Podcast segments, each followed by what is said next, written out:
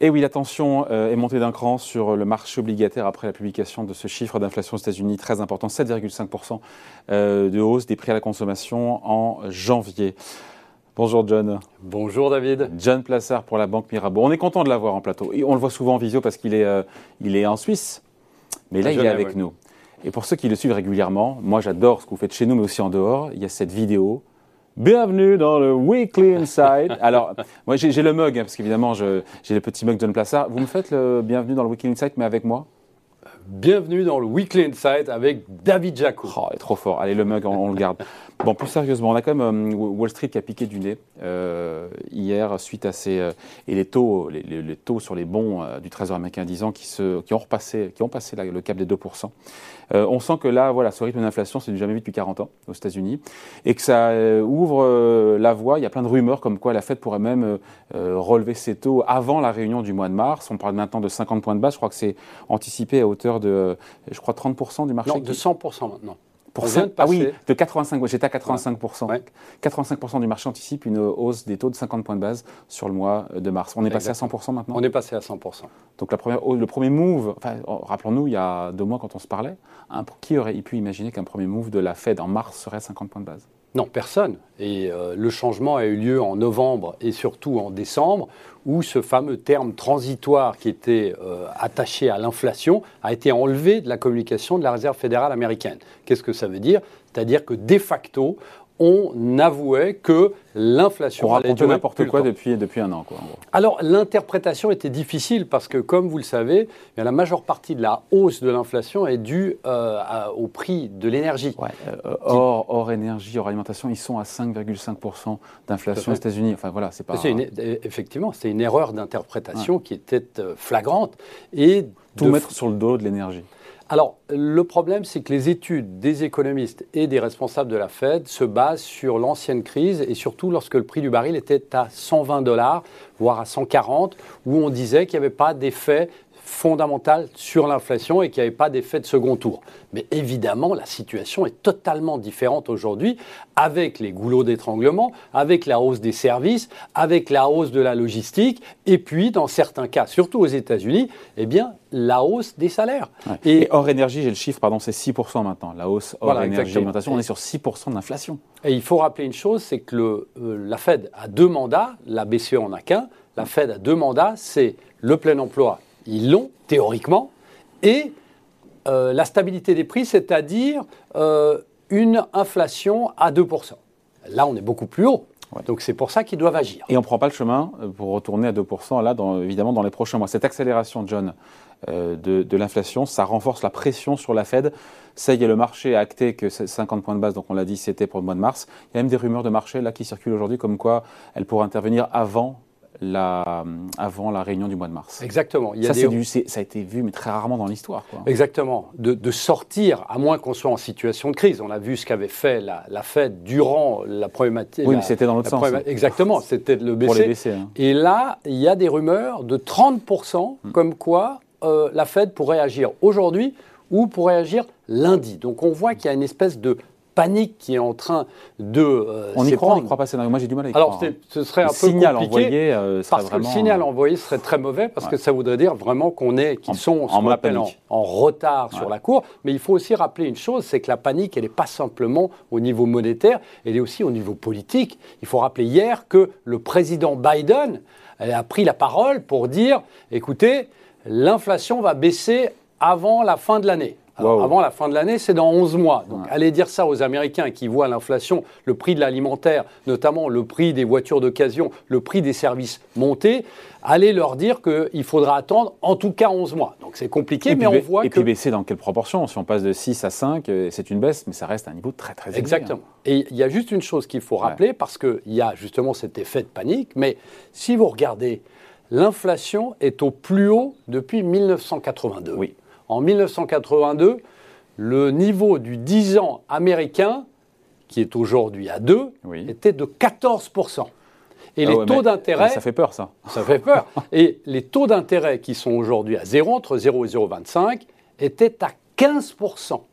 Donc on est dans une situation où c'est difficilement comparable parce que tout le monde vous dit que c'était il y a 40 ans, mais si on regarde, l'histoire était complètement différente. Les fêtes fun, redites-moi, il y a 40 ans, quand on avait autant d'inflation, on avait autant d'inflation il y a, 40 ans. Tout à fait. On avait les mêmes 7%, 7 d'inflation. Voilà. Redites-moi ça qu'on comprenne bien. On avait... Alors, le rendement du 10 ans américain qui est à 2, qui Aujourd'hui, euh, était à 14 et les taux d'intérêt qui sont aujourd'hui à 0 étaient, à 15. Mais alors, il faut faire attention parce qu'on ne peut pas comparer les deux situations. On n'ira pas à ce niveau-là parce qu'entre-temps, tout le monde sera mort. Enfin, je veux ah, dire, Exactement. Mais il faut rappeler que déjà, à l'époque, les salaires bah, connaissaient aussi une inflation. De combien Ils ne connaissent plus tellement. Alors, c'est une très bonne question. Euh, je n'ai pas la réponse. Bon, je retire le mug. le mug est à vendre sur le bon coin. Allez-y. mais ce qu'il faut rappeler, c'est qu'à l'époque, on était dans une situation où, pour combattre une inflation qui était forte, le président de la fête de l'épaule, Paul Volcker, Paul Volcker eh bien, qu'est-ce qu'il avait fait? Il avait monté radicalement ses taux pour casser cette inflation. et casser la croissance aussi. Hein. Et casser la croissance aussi, c'était dramatique, le taux de chômage était monté. Et effectivement, il avait réussi à courber euh, cette inflation et on avait vu qu'on était dans une décroissance de l'inflation alors qu'aujourd'hui, on est dans une croissance de l'inflation aux États-Unis. Donc on est dans deux situations complètement différentes. Mais il faut rappeler ces chiffres qui aujourd'hui nous font peur parce qu'on passe les 2%. À l'époque, ce n'était pas du tout ça. Bon, et il se trouve que selon vous, les, marchés pricent aujourd'hui une erreur de politique monétaire, c'est-à-dire? Alors aujourd'hui, on commence déjà à pricer, on commence déjà à Goldman Sachs dit 7 hausses de taux voilà, cette année. Waouh mais ce qu'il faut faire attention, c'est que lorsqu'on a eu les chiffres de l'inflation, 7,5% aux États-Unis hier, eh bien, vous avez des paris qui se mettent en place à hauteur de 1 à 2 ans pour dire que dans 1 à 2 ans, vous aurez la première baisse des taux. Et donc, on voit ici qu'on est déjà en train de se mettre en mode future récession et on voit qu'on a certaines, ce qu'on appelle les courbes des taux, le 2 ans, 10 ans, 5 ans, 10 ans, eh bien, est en train de s'inverser et qui, historiquement, nous donne une. Une euh, fête qui a la main lourde aujourd'hui et qui corrige le tir dans deux ans. Exactement. D'après les anticipations de marché. Alors, ce qu'il faut faire très attention ici, et Jérôme Powell l'a dit, il ne faut pas avoir peur de la hausse des taux. Déjà parce qu'on est si bas. Et une autre chose, c'est qu'on monte les taux, évidemment, pour combattre l'inflation, mais on monte aussi les taux pour préparer pour la prochaine récession. Pourquoi Pour avoir des billes, des munitions. Pour avoir des munitions, exactement. Et c'est la problématique qu'on a notamment aujourd'hui en Europe, où on ne veut absolument pas préparer cette potentielle nouvelle crise qui aura lieu l'année prochaine ou après, puisqu'on ne veut pas monter les taux. Après, c'est intéressant parce qu'on on pourrait dire que ce chiffre américain met quelque part aussi la pression un petit peu sur, sur la BCE. Mais dans une interview aujourd'hui de Christine Lagarde, dans un quotidien, pour le coup, un magazine allemand, elle dit la hausse rapide des taux, elle parle de la zone euro, ne résoudrait pas les problèmes inflationnistes, à savoir euh, la hausse du cours du pétrole ou les problèmes d'approvisionnement. Elle a raison, elle dit le seul effet, ce sera de nuire euh, à l'économie. Donc euh, la pression, la pression en gros, elle l'a pas. Et puis elle n'a pas tort d'ailleurs. Alors, Sachant que la situation américaine n'est pas la situation non, tout à fait. Alors, il y, a deux choses. La première chose, c'est voir dans la boîte à outils de la Banque Centrale Européenne, il n'y a pas énormément de choses, mais il y a l'évolution des taux. C'est comme ça qu'on modifie le taux d'inflation et c'est comme ça qu'on stabilise les prix. Le mandat, c'est la stabilité des prix.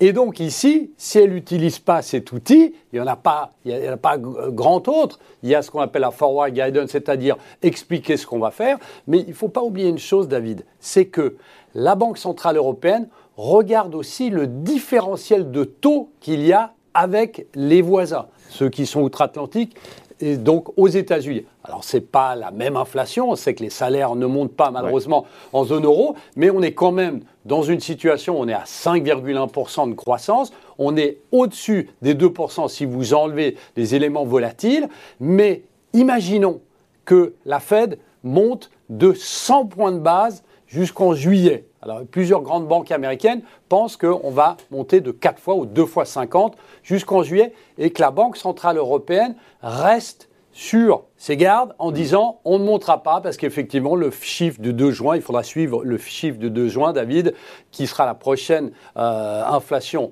euh, en, zone euro. Eh bien, imaginons qu'ils soient un peu plus bas, c'est assez volatile, et dire on va rien faire. Mais imaginez cette différence, ce différentiel de taux qui a aujourd'hui, qui est déjà grand, entre les États-Unis et l'Europe, et en juillet, alors qu'on pourrait avoir monté les taux quatre fois, c'est-à-dire de 2 fois 50 par exemple, ce qui est attendu par une certaine partie, si la zone euro ne fait rien. Il y a un impact sur les rendements, il y a un impact sur l'euro, il y a des impacts fondamentaux. Et il faut surtout pas oublier une chose, c'est que comme je disais avant, si vous ne préparez pas, eh bien, vous ne vous préparez pas pour la prochaine crise.